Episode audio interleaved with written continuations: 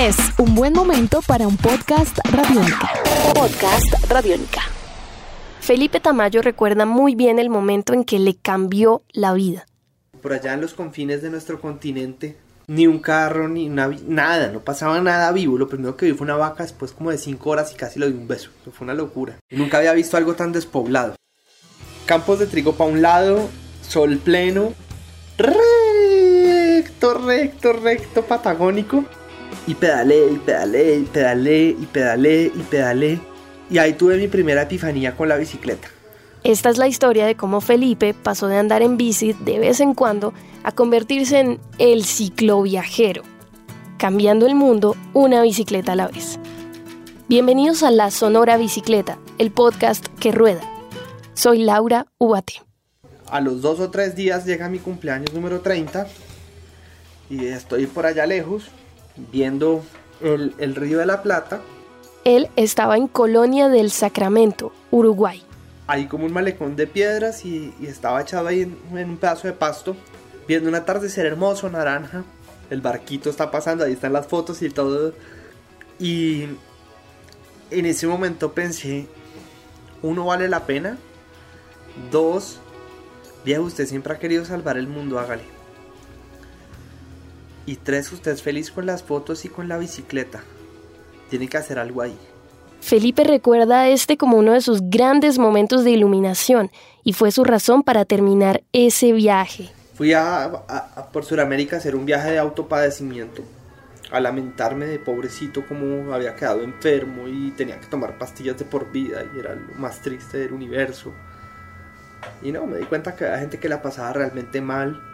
Tuve un accidente neurológico grave y Perdí muchas habilidades, perdí el equilibrio, buena parte de la memoria, eh, muchas habilidades sociales, el reloj biológico, bueno, muchas cosas y duré enfermo muy mal como el primer año, mal los dos primeros y al tercero ya me pude parar.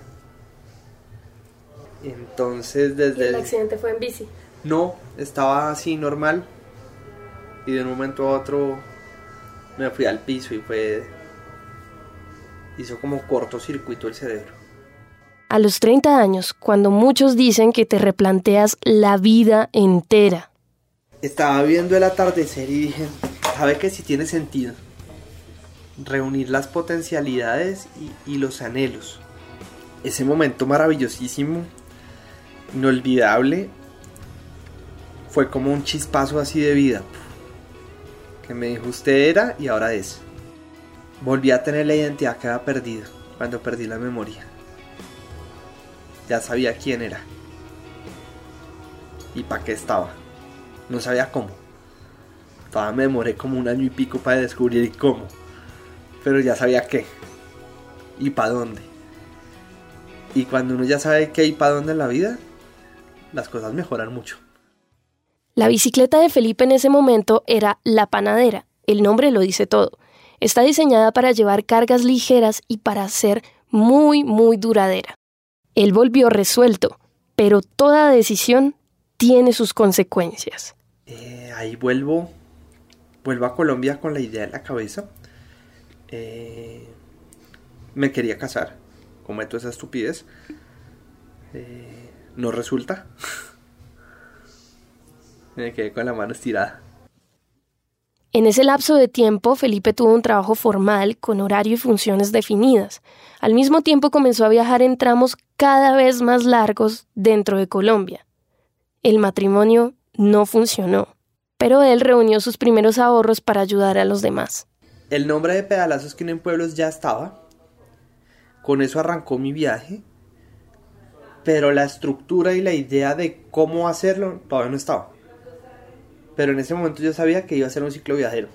Y así recorrí buena parte de Colombia, crucé la línea cargadísimo, eh, en invierno además, porque todavía no sabía que uno tenía que mirar en qué época del año estaba yendo, sí, que, eso del pronóstico del tiempo es útil verlo, así como para saber si va a llover o no va a llover. Y me voy a cruzar la línea en un abril horrible, llego a Salento mojado, bajo la línea sin frenos como a las 10 y media de la noche. Todo lo que no toca hacer en el mundo lo hago en ese viaje. Y ya en esa versión hago mi primer vuelta a Colombia. ahí se donó un comedor infantil. Ahí ya sabía que la, panadera era una herramienta de servicio social que servía para mejorar la vida de la gente. Los cojones o la estupidez, o la mezcla de mitad y mitad. Pero cuando uno le dice a alguien vengo en bicicleta desde tanto lado y necesito plata para esto, hay gente que le dice ok. Sabe que sí, hágale. Y, y me di cuenta que así podía lograr cosas. Entonces dije, ¿sabe qué? Me voy a ir por toda la ruta del sol y voy a irme hasta la costa en bicicleta solo, cargando todo, porque es que hay niños allá que están pasando hambre y necesito darles un comedor y necesito darles cosas. En uno de sus viajes conoció a los niños de Sabana Larga Atlántico y decidió que allí iba a comenzar su proyecto. Su cumpleaños número 32 lo sorprendió en una carretera. Sí, me cogió en el parador de buses de un sitio que se llama Dagota, que es donde paran todos los camioneros que van a coger hacia Medellín o van a seguir para, para Barranca y todo eso. Ahí. Mi celebración fue que ese día me pagué ese hotel en Dagota. Me costó como 15 mil pesos. Pero es que la idea era recaudar plata para los niños, no gastar en hotel. Entonces yo venía carpa, carpa, carpa, carpa. Y hotel. Yo, uh cumpleaños hotel. Y con mi huevo duro con papa. Él iba de camino a invertir todos sus ahorros en un pequeño comedor para los niños de allá. Sabana Larga es un municipio de Colombia ubicado en el departamento de Atlántico. Este lugar tiene aproximadamente 100.000 habitantes. Según la encuesta del DANE más reciente, el 83% de los habitantes de Sabana Larga no recibieron educación profesional y de toda la población el 33% son niños menores de 14 años. Los conocí y vi las necesidades de ese pueblo y dije, no, hay que ir allá, hay que ir allá y hay que ayudarles. O sea, hay que hacer algo por esos niños. Y hoy llegando a Sabana Larga y pues yo no sabía y me tenían un full recibimiento los niños, los papás de los niños, eh, camión de bomberos, sirenas, no. Había una pancarta súper grande que hicieron los niños que decía gracias por tus pedalazos de amor. Ya con eso ya empecé a chillar mal, mal. Eso era como las 2 de la tarde. Luego me dieron un diploma como de visitante ilustre del pueblo y todo. Y yo, wow, en medio de su trabajo conoció cada vez más donantes y progresivamente la causa de él se convirtió en la Fundación Pedalazos que unen pueblos.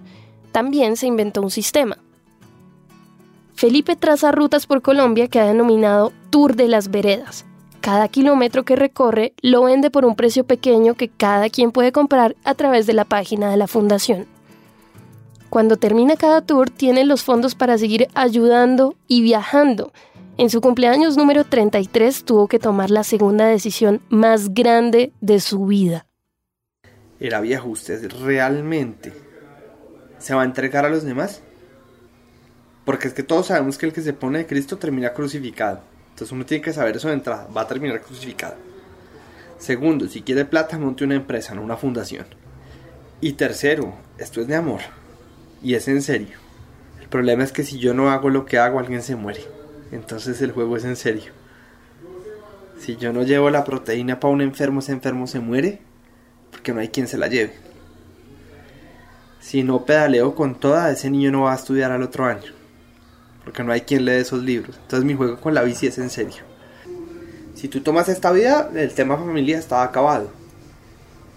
Entonces yo dije, no me tengo que operar, yo no, no puedo como por ahí de tiro loco uno dejar un chino colgando, no pum, de cumpleaños me operé. ¿Cumpleaños número? 33. A principios de este año, Felipe jubiló a la panadera por una nueva bicicleta especializada para cicloviajeros. Se ganó un patrocinio de una empresa y a esta nueva viajera le puso La Diplomática. También oficializó su programa insignia que se llama Cambiando el Mundo una bici a la vez. Se trata de entregar bicicletas a los niños de veredas para que ir al colegio les resulte más fácil. Lo primero es que yo no regalo nada. Entonces ningún niño recibe su bicicleta regalada. Eh, me gusta hacer hincapié en esto. Cada niño firma un acta de compromiso en la cual paga su bicicleta con buenas calificaciones. No solo firma él, sino que firman los papás o el acudiente. En la misma acta se comprometen a, que no van a vender o empeñar la bicicleta. Las personas que van a los cursos Eh, si pueden pagar algo, pagan algo para el sostenimiento del centro, son como 500 pesos o 1000 pesos. Y si no, una vez su proyecto arranca a ser productivo, deben hacer una donación para que otro que está empezando pueda seguir adelante. Entonces, regalado no hay nada para los niños. No creo en el asistencialismo, salvo casos muy específicos de pacientes que están muy mal, pues directamente no pueden trabajar ni nada. Eh, pero el resto, todos tienen que ayudar.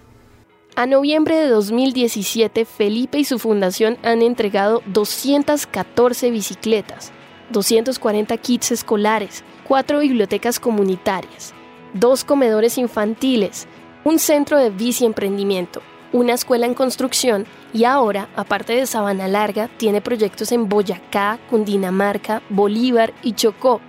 Esto también gracias a nuevas alianzas que ha hecho con empresas privadas para invertir en responsabilidad social.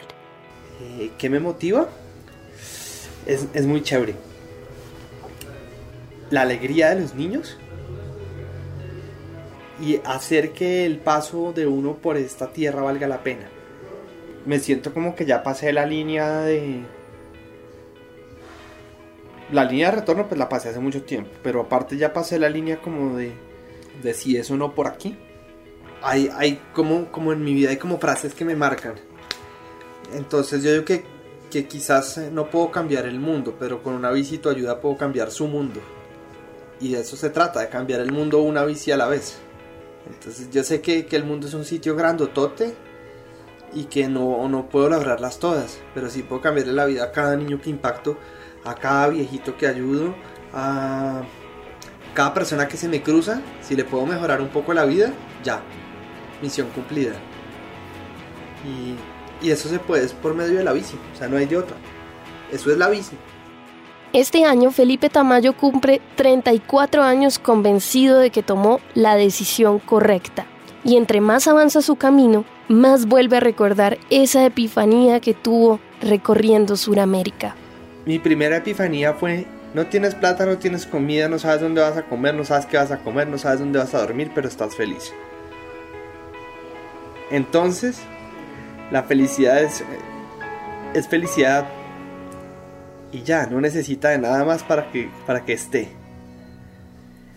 Lo segundo eh, dentro de esa epifanía fue si no cabe en tu bici, no cabe en tu vida.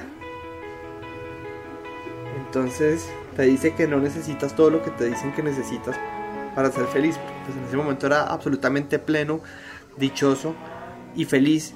Y estaba solo, sin nadie y con poco. Entonces es maravillosa la, la lección que te da la bici.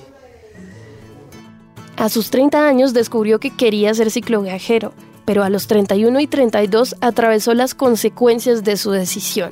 Ahora, a los 34, ya sabe que abrió un nuevo camino en su vida que no tiene fin. Si disfrutaron esta historia, compártanla a través de sus redes sociales con el numeral Sonora Bicicleta y no olviden suscribirse a este podcast a través de la aplicación Radiónica. Esta es La Sonora Bicicleta, el podcast que rueda. Soy Laura Uate. Nuestros podcasts están en radionica.rocks, en iTunes, en RTVC Play y en nuestra app Radionica para Android y iPhone. Podcast Radionica.